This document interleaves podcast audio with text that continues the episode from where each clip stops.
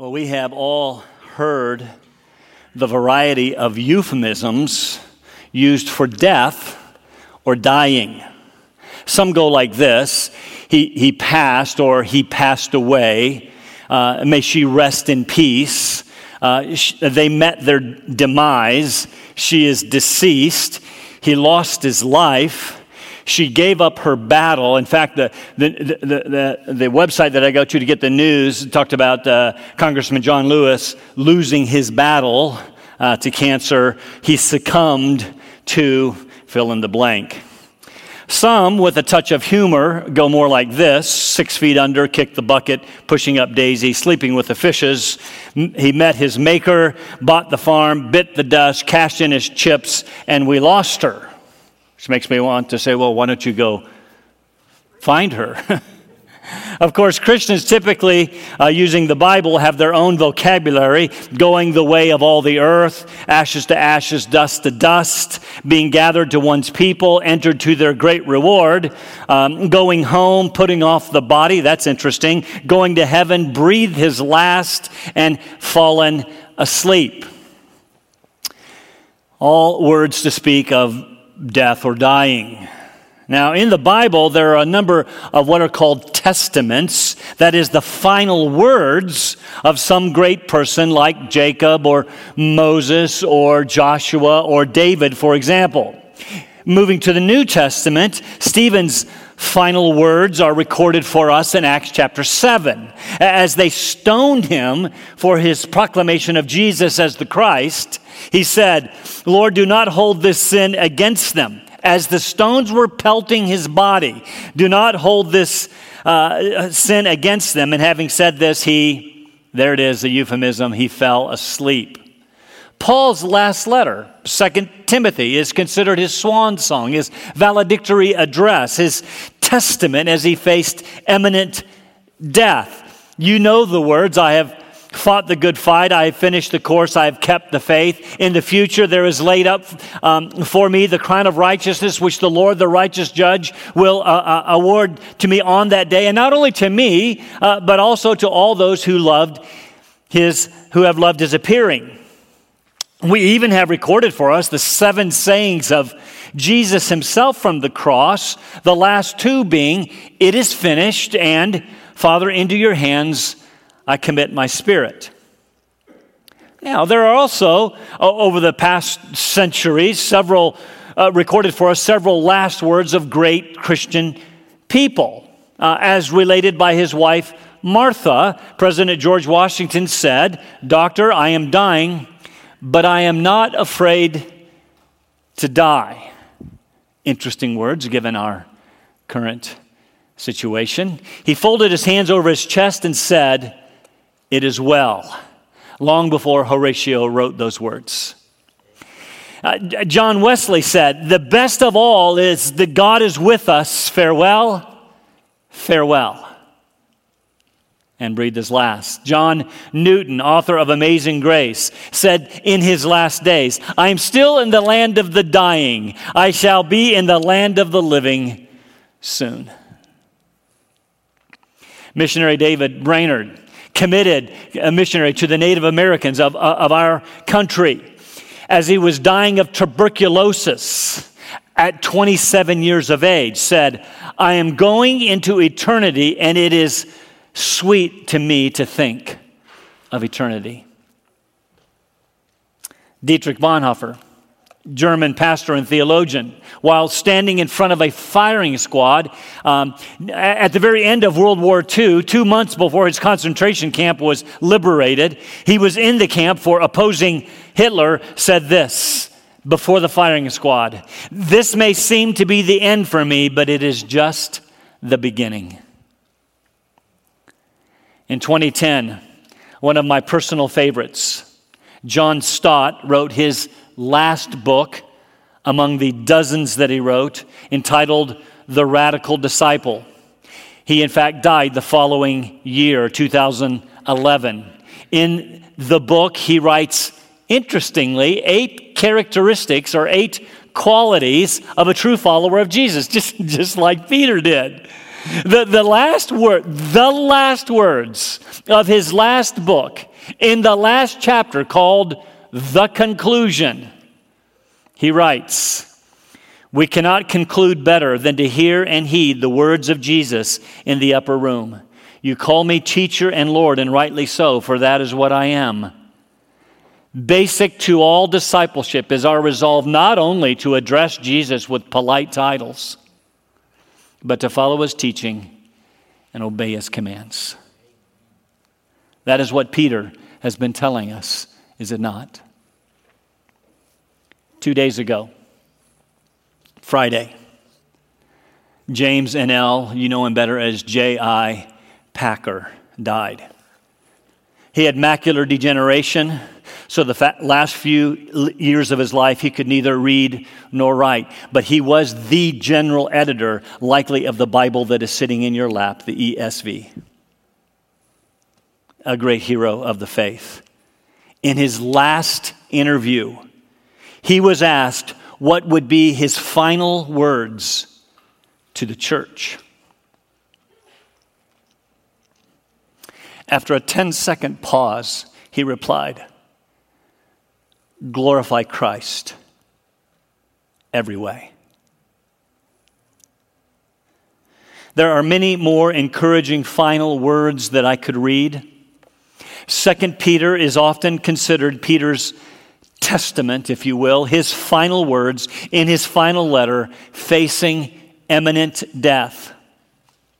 I suggested as I introduced this book most scholars believe that the letter was written from Rome in the mid to latter 60s during the Neronian persecutions. Christians were being killed. Peter was a leader, some would suggest lead leader among them. Death by martyrdom seemed imminent. Tradition tells us, in fact, that he was crucified upside down.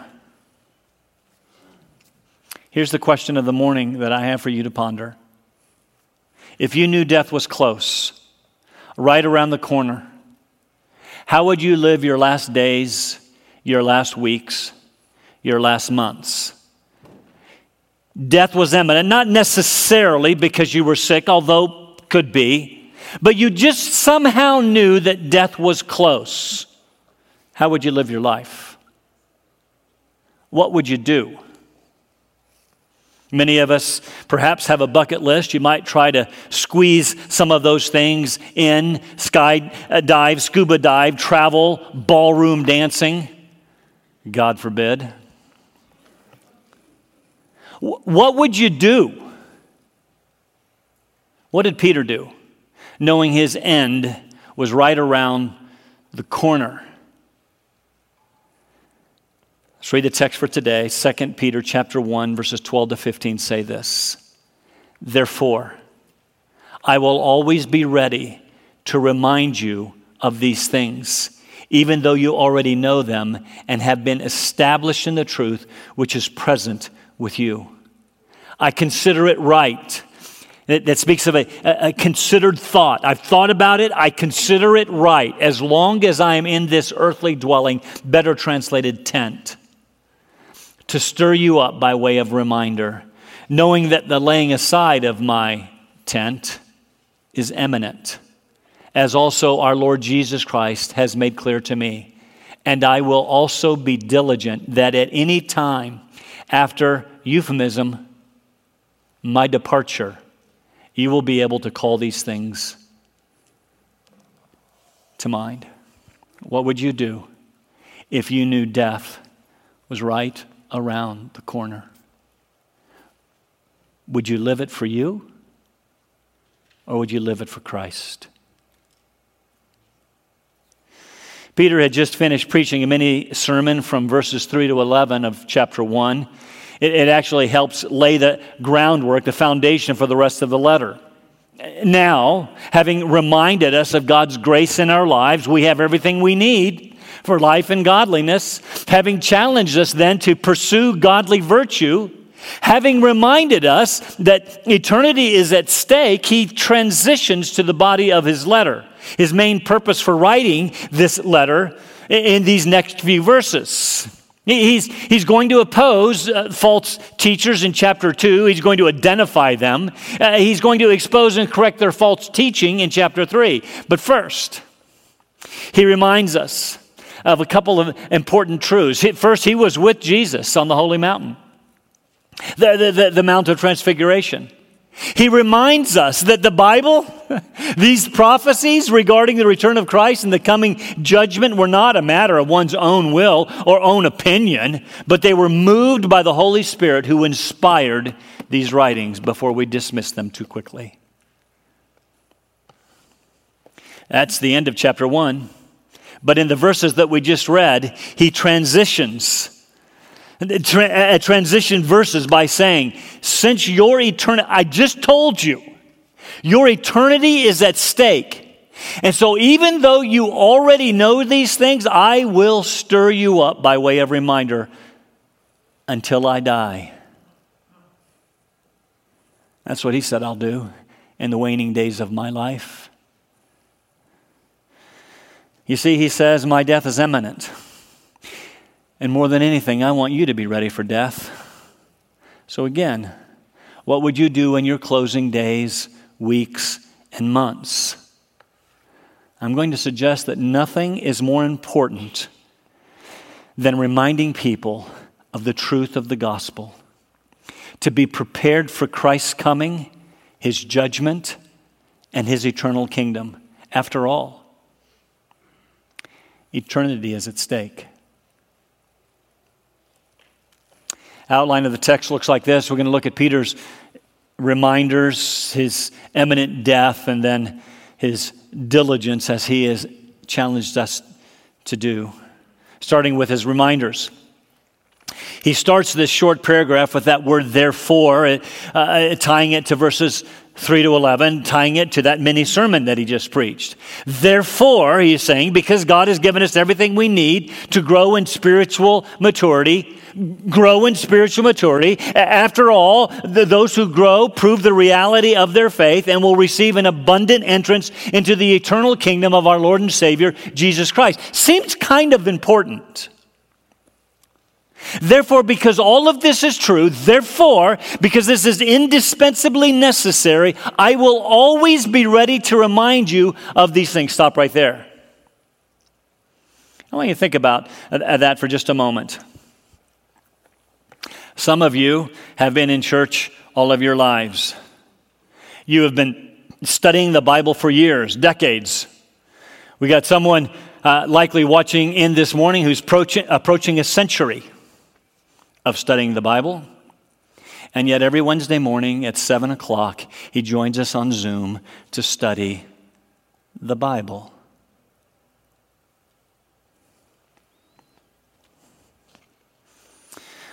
Many of you have heard the truth over and over. And perhaps you've gotten to the point where you think, you know, I, I kind of know all of this stuff. I mean, heard it all before. I don't really need it anymore. I've got this down. Why does Peter say he will keep reminding his readers, that's us, uh, these things over and over and over until he dies? And I'm going to suggest that we keep reminding ourselves over and why? Because the truth is, we are forgetful. We are so easily distracted. Now, I would ask you to think of this past week and how much you thought of the gospel and its benefits since last Sunday. You see, we need to be reminded of God's grace in our lives and our response to that grace repeatedly. We forget so easily. That's why, for example, throughout the Old Testament, God often told the Israelites to erect memorials in the form, for example, of, uh, of pillars of, of, stones to remember his work on their behalf. Remember, as they crossed the Jordan River, finally, after 40 years of wilderness wandering, they're crossing the Jordan that God had piled up into a heap. The, the Ark of the Covenant goes, stands in the middle uh, of the river. And he says, Where they were standing, I want you to pick up 10, 12 stones for the 12 tribes of Israel. I want you to take them out of the middle of the Jordan and go to the promised land side. And I want you to pile them up in a heap. And so later, when your children look at that and go, Huh, that's unusual. That must have been man made. And they ask you, What is the meaning of this pillar of stones? You can tell them about how God caused the river to, to, to, to pile up in a heap so that the children of Israel could walk in on dry ground. Don't forget his benefits. He gave them the Passover to be observed year after year so they would remember their deliverance from Egypt. He gave them the Feast of Tabernacles when they would camp outside. That sounds like fun for a week each year so that they would remember how God preserved them through those wilderness wanderings. Inside the Ark of the Covenant, remember that golden box that was inside the, the, the tabernacle or the tent, and, and later the temple. There were three things the tablets of stone with the, written, uh, the Ten Commandments written, a, a jar of manna to, reminding them how he provided for them, Aaron's budding rod. All three represented significant events in their lives, events God wanted them to remember. Now, what about us? Why do we do communion? Month after month, year after year, because we are so prone to forget. And God does not want us to forget the work of His Son on the cross, His blood shed for us, His body broken for us. We observe communion both to remember and also as a means of sanctifying grace so that we can continue to grow in the grace and knowledge of Jesus Christ. It's why we do it. As Peter says, I will be ready to remind you of these things, even though you already know them and have been established. Interesting word in the truth, which is pre- present with you. On the one hand, he says, I know you know it. I don't want you to forget. But on the other hand, he actually here seeks to encourage us. Well, what do I mean? Well, let's just be real honest. His words from last week, last week's message, were hard hitting. He actually said to us, if you have these qualities, these eight qualities in abundance, you will neither be useless nor unfruitful. He said, if you don't, you're blind still blind, you've forgotten his purification of your former sins. He said, if you are growing to, towards spiritual maturity, an entrance into heaven will be uh, abundantly supplied to you. The implication being, if you are not growing, if you think you can just say a prayer and use Jesus as a fire escape from hell and still love and live in your sin, you, you call yourself a follower of Jesus, but you don't follow Jesus, then you will not receive an entrance into heaven. Those were really hard words last week, I know. But now he seeks to encourage us. He says, I will always remind you of these things you already know. You see, I don't want you to fall. I don't want you to desert. I don't want you to turn away. This is way too serious. So I will keep reminding, reminding you, even though you know them, and in fact you are established in these truths, you are well grounded in them. I said that's an interesting word. It appears in Luke chapter uh, 22 when Jesus is saying to Peter, "You're going, Peter, you're going to fall away. You're going to deny that you know me three times, and after you turn back, he says, strengthen." The same word. Strengthen your brothers. I know that you're strengthened. Peter is saying. I, I, I, know that you are well grounded, and I say that to you, my brothers and sisters. You are well grounded. You are well established on a firm foundation of the truth of the gospel. What, so, why is it necessary that I keep saying it over and over? So you stay well grounded, so that you never fall. Because you see, the truth is, I can give you names of people who have who grew up in this church, who heard the truth week after week, month after month, year after year, not only from me, but from their homes and from many, from many others. And they walked away. I don't want you to do that. And so I will remind you until I die, Peter says. Verse 13, I consider it right, proper, good, as long as I am in this earthly dwelling. Again, not the best of translations, it's literally tent. As long as I'm in this tent. This was a common way to refer to the body, but it spoke of the temporary nature of this body. It's like a tent, it's not permanent, right? At least not yet, not as it is. Paul spoke of the body as a tent in 2 Corinthians chapter 5, where he says, For we know that if the earthly tent, well translated, which is our house, is torn down, meaning another euphemism, we die. we have a building from God, a house not made with hands, eternal in the heavens. For indeed, in this house, in this tent, in this we groan, longing to be clothed with our dwelling from heaven. Inasmuch as much as we have, inasmuch as we, having put it on, will not be found naked. We don't want to be uh, just floating around. Don't, not floating around. We don't want to just be in a soul or a spirit. We want to be clothed in a body. For indeed, while we are in this tent, we groan being burdened because we do not want to be unclothed, but to be clothed. So what is mortal will be swallowed up by life. Now, he who is prepared for this very purpose is God, who has prepared us for this very purpose is God, who gave to us the Spirit as a pledge. Paul is comparing the temporary, that is, our earthly bodies, with the eternal, with which we will be clothed one day in heaven. This mortal will be swallowed up, he says, by what? By eternal life. This mortality will have put on immortality. This corruption will have put on incorruption, he says in 1 Corinthians 15. And we have received the very Spirit of God as a pledge, as a guarantee of that promise. Well, here, Peter too speaks of the temporary nature of the earthly body. Now, a brief qualification. We should not think that he or Paul is teaching what is called Greek dualism, that everything that is physical is bad, is evil, and everything that is spiritual is good.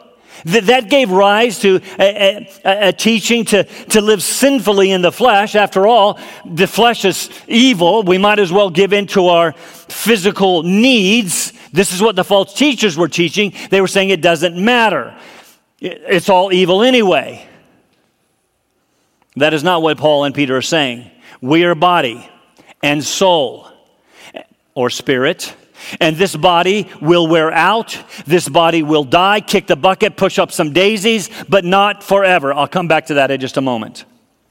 So, as long as we are on this earth together in these tents that we call bodies, Peter says, I won't, don't, don't miss what he's saying. As long as you are alive, I will remind you of these things. I will stir you up. The words stir you up are strong words in the Greek. They speak of awakening someone, uh, of provoking them.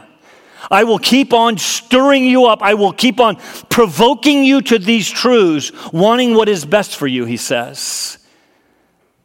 This is important. Which brings us to our second point. I will keep on reminding you till I die, which appears to be rather close. Verse 14, knowing that the laying aside of my earthly dwelling, better tent, same word, is imminent. Again, he could know that it was close because, as he writes, the, the, the persecutions of Nero were happening, persecutions of Christians. You see, on July 19th, that's interesting. What's today? July 19th. 64 AD, a great fire ignited Rome and raged incessantly for six days, seven nights. Half of the city's 14 wards were burned to the ground. Tiberius, Claudius, Drusus, Germanicus, Caesar.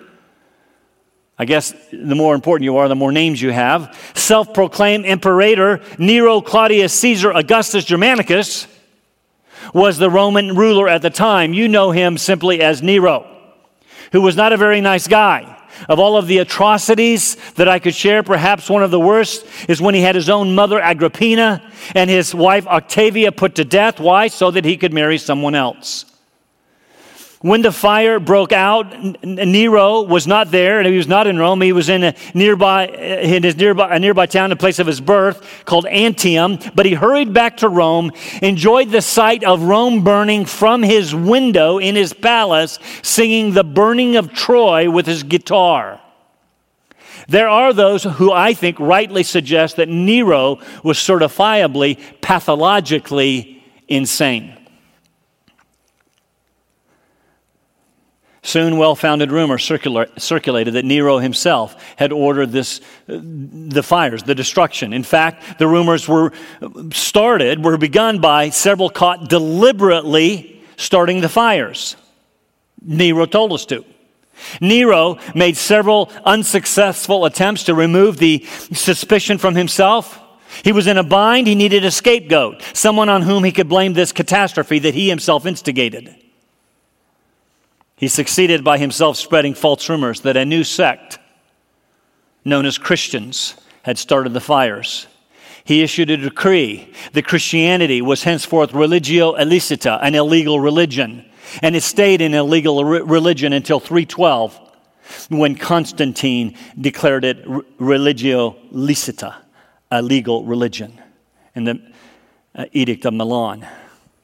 As a result, Back in Nero's time, many Christians were arrested, punished during the savage persecutions that followed, primarily in Rome, but throughout the empire as well. Christians perished, to include the apostles Paul and Peter, who were in Rome. Again, credible, credible tradition tells us Peter, while, while Paul was beheaded as a Roman citizen, Peter was crucified upside down. So, with the persecutions raging, Peter knew that his time likely had come.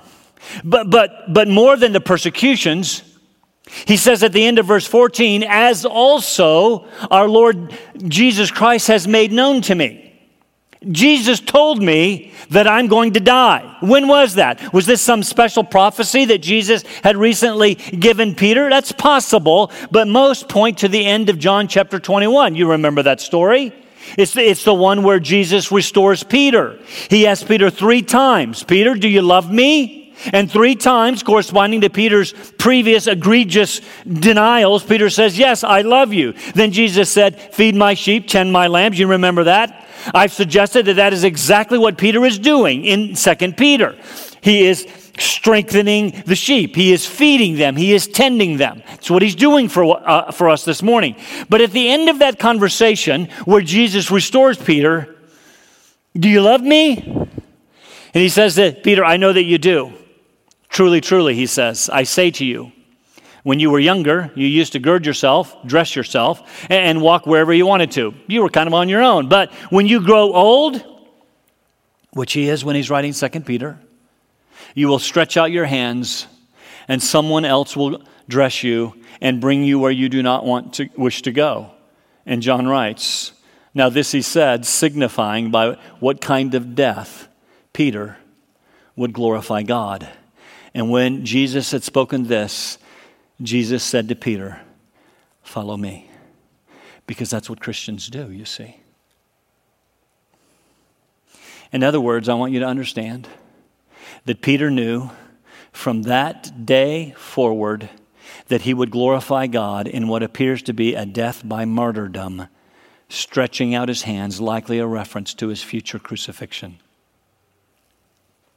So Peter knew for over 30 years, 30 years of serving Christ, that he would die not by natural causes.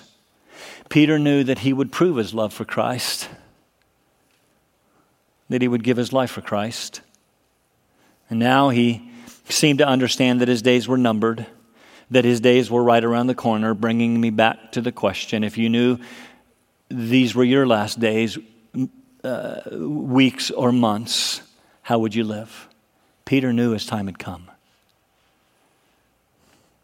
He says, point three, I will be faithful to the end. I will also be diligent. That's the same word that he used to encourage us.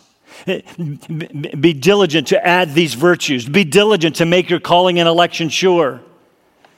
I will be diligent, he says, to remind you of these things so that after my departure, don't miss that word, you will be able to call these things to mind. You will remember Christ and his gospel. When I'm gone, you'll remember. You will remember to follow faithfully. Notice that he calls his death my departure. Interesting. The word is actually the word exodus. Leaving from one place and, and going to another. Paul, uh, Paul said it this way in Philippians chapter 1, one of my favorite passages For to me to live is Christ, to die is gain. This is something that we, as followers of Jesus, need to be reminded of in this time of fearful fa- pandemic. To die is gain. But if I am to live on in the flesh, this will mean fruitful labor for me. You see, if you're adding uh, these qualities to yourself, you won't be fruitless, unfruitful. You will be fruit. If I stay, Paul says, I will be fruitful. And I do not know which to choose, as if he had the choice. I'm hard pressed from both directions. That is, uh, having the desire to depart, different word, same concept, to depart and be with Christ, for that is very much better. It's good that we be reminded of this in this time of fearful pandemic. These Christian leaders, Paul and Peter, probably none greater in the New Testament, saw their deaths as a departure to go and be with Jesus, to go from one place to another, which is better by far. Let, me just take just a, a, just a brief aside, just a couple of minutes. Please understand that when you die, the best is yet to come. And that your soul immediately goes to be with the Lord. You'll remember what Jesus said to the thief on the cross.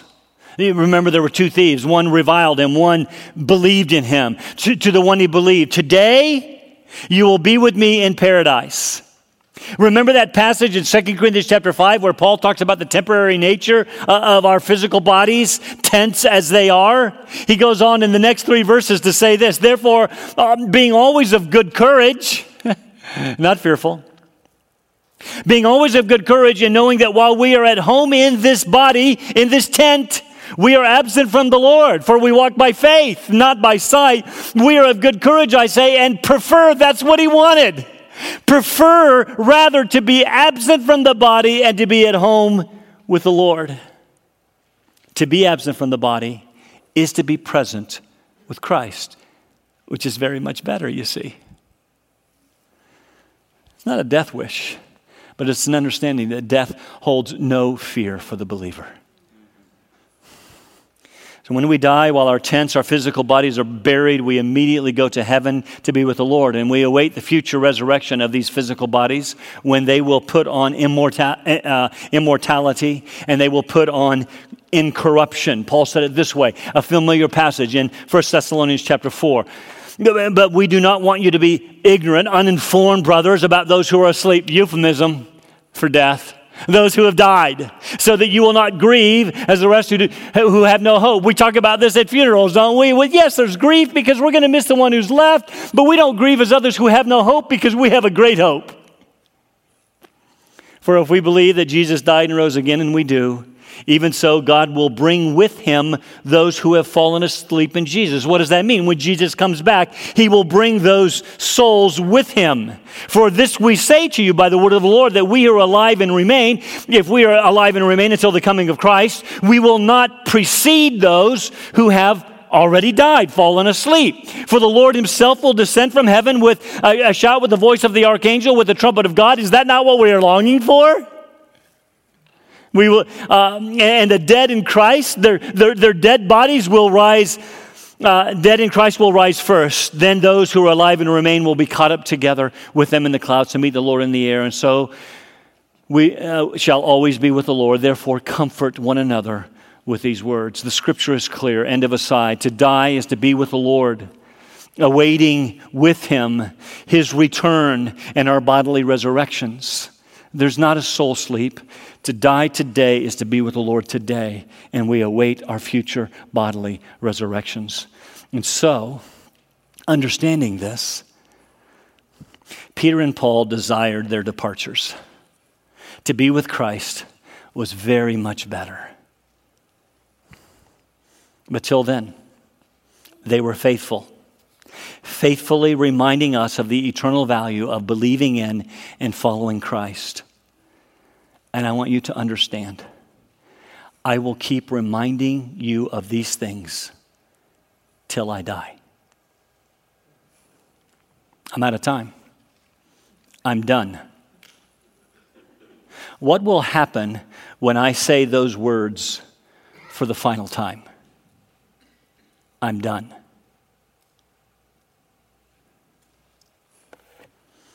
Tim Keller is 69 and battling cancer.